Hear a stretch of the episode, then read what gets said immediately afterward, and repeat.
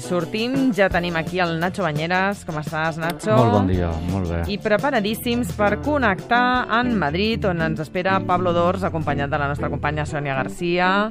Pablo Dors, bon dia. Buen día, encantado de estar con vosotros. Igualmente. Hoy vamos a hablar del silencio. Del silencio, Oh, de meditar, contemplar... Sí, sí, sí, sí. Avui tenim amb nosaltres el Pablo Dors, que em sembla una meravella tenir-lo a l'estudi. Moltíssimes gràcies per venir. Ell és filòsof, si et sembla el presento. I Ell és, ell és filòsof, teòleg, sacerdot i escriptor i molt conegut per una obra, Biografia del silenci, tot i que n'ha tret una recentment, que és Biografia de la llum, i res, m'agradaria parlar de- d'aquest llibre, perquè tot just, bueno, d'aquests dos llibres, perquè tot just parlen de l'escolta, del silenci y la importancia de la meditación. Y si te parece, Pablo, me gustaría empezar por preguntarte eh, por qué este gesto tan sencillo de sentarse, de respirar, de intentar quedarse en silencio con uno mismo, te parece tan fundamental, tan importante. Bueno, el ser humano no es solamente exterioridad, no solamente somos expiración, también somos inspiración. Hemos generado una cultura de la exterioridad. Mm, Internet, los teléfonos móviles eh, hablan permanentemente de conexión con el exterior y cuanta mayor conexión con el exterior, pues más es la necesidad de conectarnos con nosotros mismos. Somos una sociedad muy, muy, muy productiva, como, como bien dices, muy centrada en lo exterior. Eh, entiendo entonces que el gesto de parar mm, es un gesto que nos cuesta. El gesto de parar no es, no es fácil, no es fácil porque ciertamente no, no nos han educado a ello. Todo parece que nos conjura hacia la acción, y hacia el pensamiento y la acción. Yo propongo que sin desdeñar el pensamiento y la acción, pues hay otras, eh, otras pautas como pueden ser la contemplación y la pasión, o sea, saber recibir, que nos pueden ayudar a que el pensamiento y la acción sean más certeros. Y más allá de contrarrestar la tendencia actual a la productividad, a, la dinámica hacia el exterior, también entiendo que algo que nos cuesta de parar es que nos encontramos con nosotros mismos y muy especialmente algo que comentas que es que nos encontramos con un vacío. ¿Podrías eh, habl- hablarnos de este, de este vacío, presentárnoslo? Cuando, cuando uno se sienta en silencio y en quietud y toma esta disciplina como algo diario y riguroso, pues lo primero que se encuentra es con la inquietud corporal. Nos cuesta quedarnos quietos. La quietud es el silencio del cuerpo. Eh, la quietud pone de manifiesto pues nuestra zozobra interior. Esto es lo primero. Luego lo segundo que nos encontramos es con la inquietud mental, es decir, que no solamente nos cuesta eh, domeñar el cuerpo, sino también la mente. La mente es un- una mente mono, como se dice en el budismo, una jaula de grillos, como se dice en nuestra tradición, y asistir a este parloteo interior pues eh, resulta duro, ¿no? Y después de esa inquietud corporal y distracción mental, lo que uno se encuentra es con, con la propia sombra, ¿no? Con, con- con todo aquello que no está reconciliado y que de alguna manera emerge, emerge no para fastidiar, sino emerge para ser sanado, ¿no?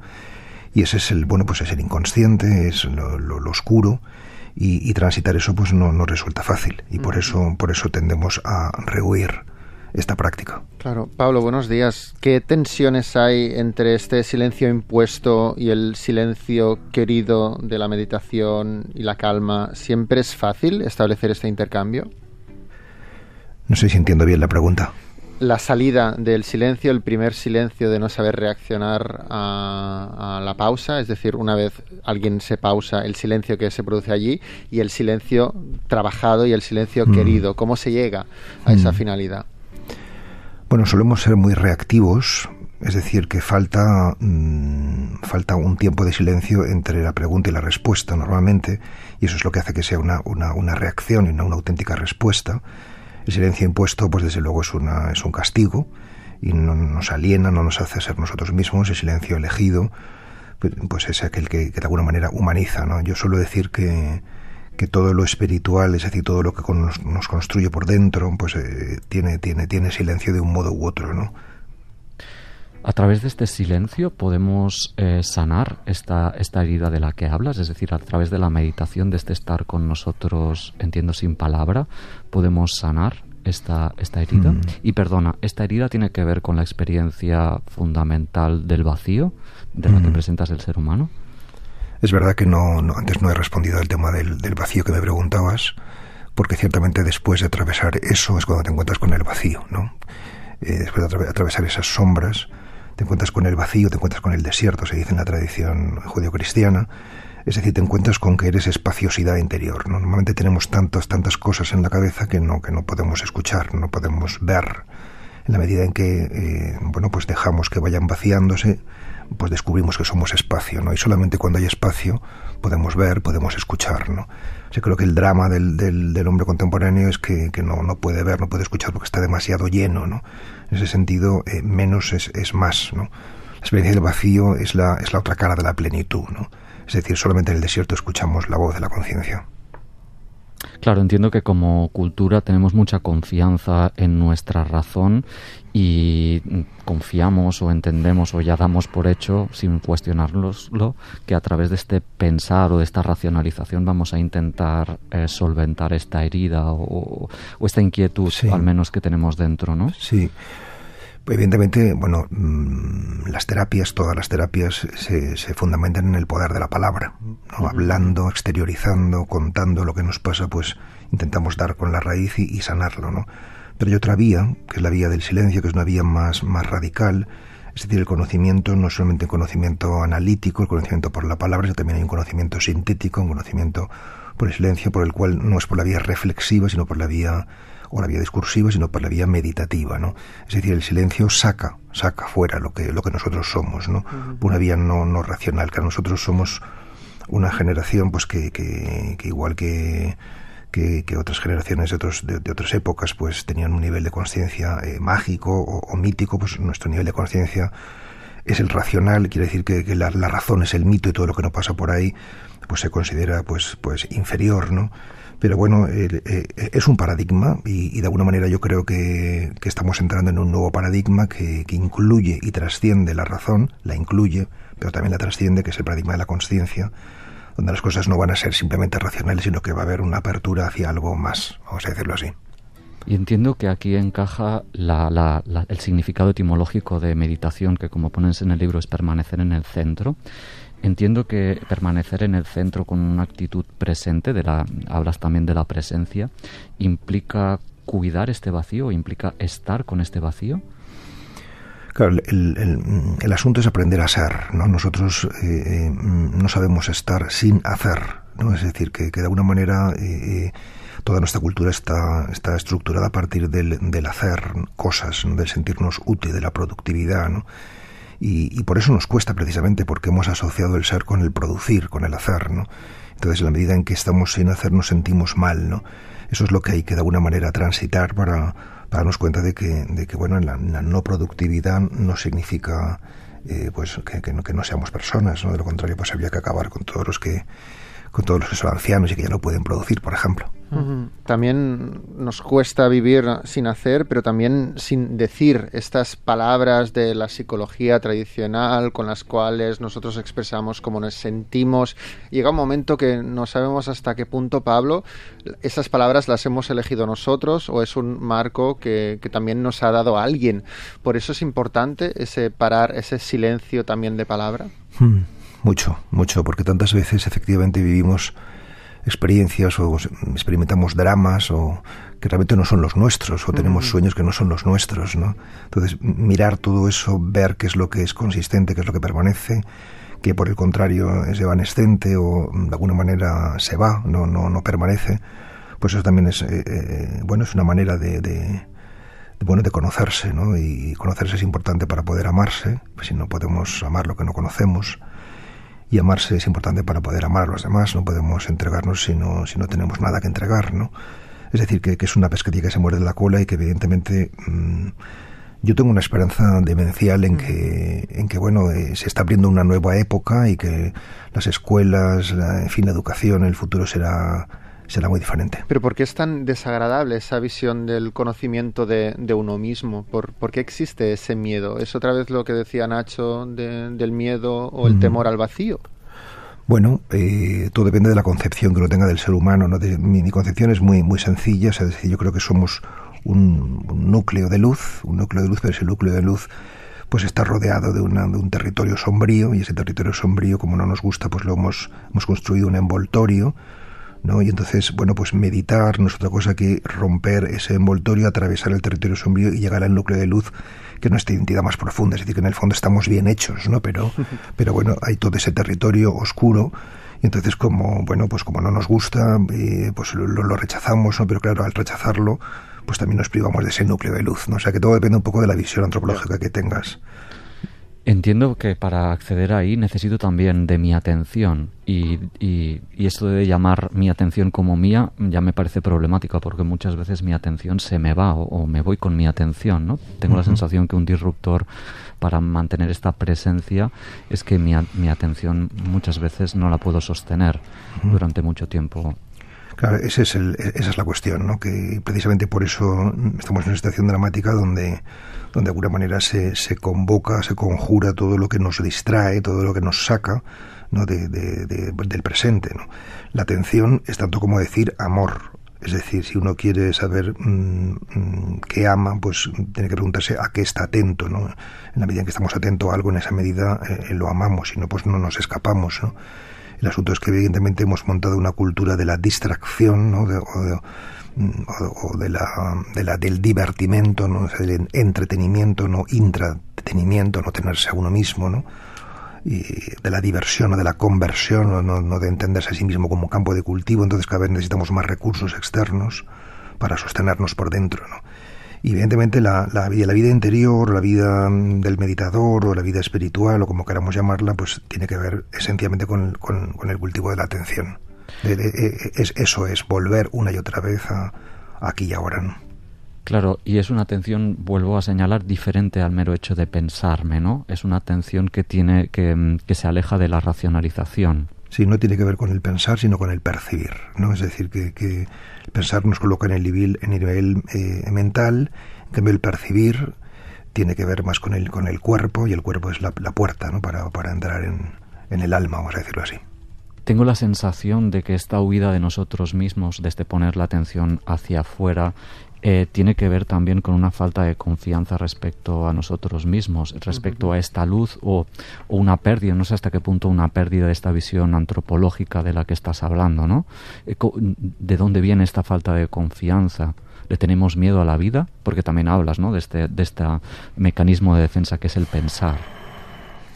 Sí, bueno, eh, todo esto es un entrenamiento para la confianza, ¿no? Es decir, que, que de alguna manera podemos mmm, pensar, sentir que el mundo nos es fundamentalmente adverso o, o, o, al menos neutro y entonces hay que conquistar las cosas, o podemos eh, eh, sentir, pensar, experimentar que el mundo nos es fundamentalmente propenso y que por tanto no es que tengamos que luchar, sino que no se trata de añadir, sino de descubrir lo que hay, ¿no?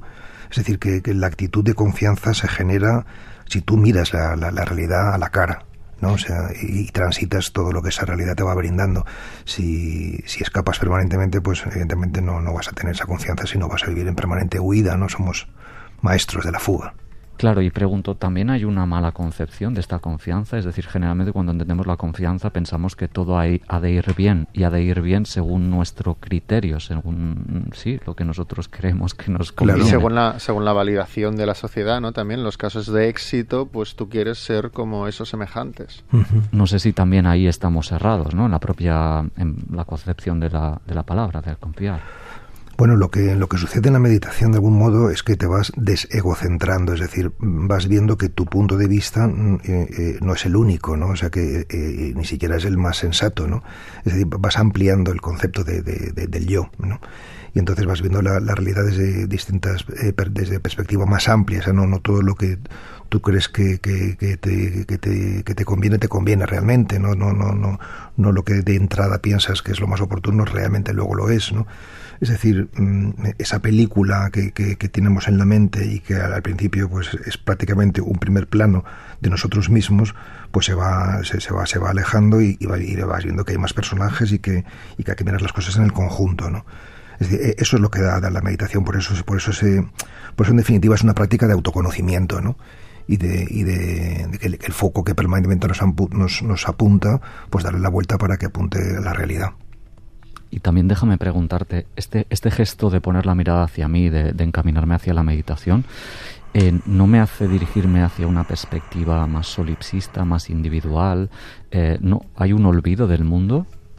Pregunto. ¿eh? En realidad, en realidad no. Es decir, esa es la, este, esta es la, digamos, la objeción que ponen, que ponen todos aquellos que no, que no practican esto, ¿no? Porque en la medida que practicas, lo que te das cuenta precisamente es de lo contrario, es decir, que, que el mundo eres tú, ¿no? Que, que tú no terminas en, en, no sé, en tus contornos eh, físicos o en el aura inmediata, sino que de alguna manera hay un vínculo mucho más profundo y mucho más interdependiente. Por ejemplo, esto es lo que nos ha traído eh, como mensaje místico la, la, pandemia, no darnos cuenta de que, de que, estamos interconectados unos con otros, que lo que hace uno influye en, eh, en el otro, ¿no? Y, y, por eso realmente, eh, en fin, los, los, grandes meditadores son seres profundamente compasivos, ¿no? Que no, no, no rehuyen de la humanidad, sino todo lo contrario, ¿no? O sea, hay una cosa misteriosa, ¿no? Y es que los grandes místicos han sido personas en absoluto solipsistas, sino con un profundo sentido de la comunión, interesados por el, por el bien de la humanidad. Pero persiste un poco también esa, ese aura de la persona que medita, la persona mística y esa diferencia respecto de, del grupo. Uh, ¿Hay lugar para la meditación y la tranquilidad dentro de, de, esta furia colectiva de la habla y de la reacción? ¿No, ¿No es un poco lo que decía Nacho de una forma de apartarse? Que el resto de la gente lo puede ver hasta como una amenaza, una persona que está tranquila y que no reacciona como ellos.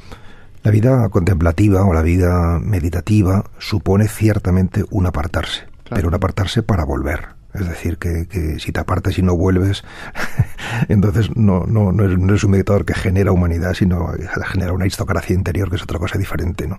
Es decir, que apartarse lo requiere ciertamente, pero para volver, ¿no? Es como, como el arte, ¿no? Pues el arte o el amor, ¿no? O sea, requiere, requiere cercanía, pero también distancia, ¿no? Para, para, para mirarlo desde fuera y desde dentro, desde ambas perspectivas, ¿no? Subir la montaña, pero luego bajarla. Claro, también te preguntaba esa pregunta sobre el individualismo porque muchas veces también entiendo que utilizamos a veces la meditación u otras prácticas similares como un parche para eh, rebajar nuestro estrés o um, conectar un, un, rato con... Para seguir trabajando más todavía. Para luego poder ser más rentables. Es decir, que no hay bien bien un verdadero cambio, que no acabamos de contactar, entiendo, con el vacío, sí. con la herida. Bueno, te, casi todos los meditadores empiezan, o hemos empezado porque teníamos pues algo que resolver, ¿no? O sea, un malestar interior, un estrés, una ansiedad, ¿no? Pero luego nos vamos dando cuenta, pues, pues es como es como las relaciones personales. Tú puedes empezar porque te, no sé, una, historia de amor, una relación con alguna persona porque porque te sientes solo, porque tienes necesidades, ¿no? Pero pero a medida en que vas madurando vas descubriendo que una relación personal de verdad se sostiene no por la necesidad, sino por la gratuidad, o sea, no, no, no poniendo el foco solamente en tus necesidades, sino realmente en, en, en el otro, ¿no? Pues con la meditación pasa exactamente igual, que uno puede empezar por, por simple terapia, ¿no? Pero luego, de alguna manera, va descubriendo que es su estilo de vida, ¿no? Y que, y que más allá de que produzca mejores o peores frutos, globalmente te merece la pena vivir así. En biografía, cambio un poco de, de, libro, en biografía de la luz presentas el Evangelio, la figura de Jesús, desde una perspectiva muy cercana al misterio, o al menos a mí me da la sensación eh, cercana al misterio. Y, y lo, entonces, entonces entiendo que lo, pre, lo presentas diferente a, a, entenderlo como una, como una doctrina. Uh -huh. ¿Qué, bueno, ¿Qué, diferencia sí. hay entre...? Lo primero que tengo que decir es que, que, bueno, a mí la práctica de la meditación, de sentarme todos los días una hora por la mañana y media por la noche en silencio, me ha llevado, después de 25 años como sacerdote, a, leer el Evangelio de una manera que no, que, no, que no imaginaba que podía leerse. Es decir, que yo ahora entiendo la Sagrada Escritura de una forma muy diferente. ¿no? Es decir, creo que, que cabe una lectura no, no necesariamente confesional, no necesariamente doctrinal, eh, la figura de Jesús de Nazaret como patrimonio universal, como, como arquetipo de, del yo profundo, y eso es lo que intento eh, ofrecer, ¿no? Es decir, que, que creo que los evangelios mmm, leídos sin esta, sin esta plantilla de, de Jesús histórico o del Cristo de la fe, sino como textos eh, sapienciales, pues nos ofrecen mapas de la conciencia, lo que, lo, lo que significa sencillamente formas de entender lo que nos pasa por dentro, ¿no? Pregunto, no nos queda mucho tiempo, pero pregunto, ¿somos una sociedad descreída? Y aquí también me gustaría plantearte, yo me he acercado al libro de biografía de la Luz teniendo una educación cristiana bastante, al menos a mi entender, eh, muy represora. Eh, ¿Somos una sociedad descreída también por el papel de la Iglesia?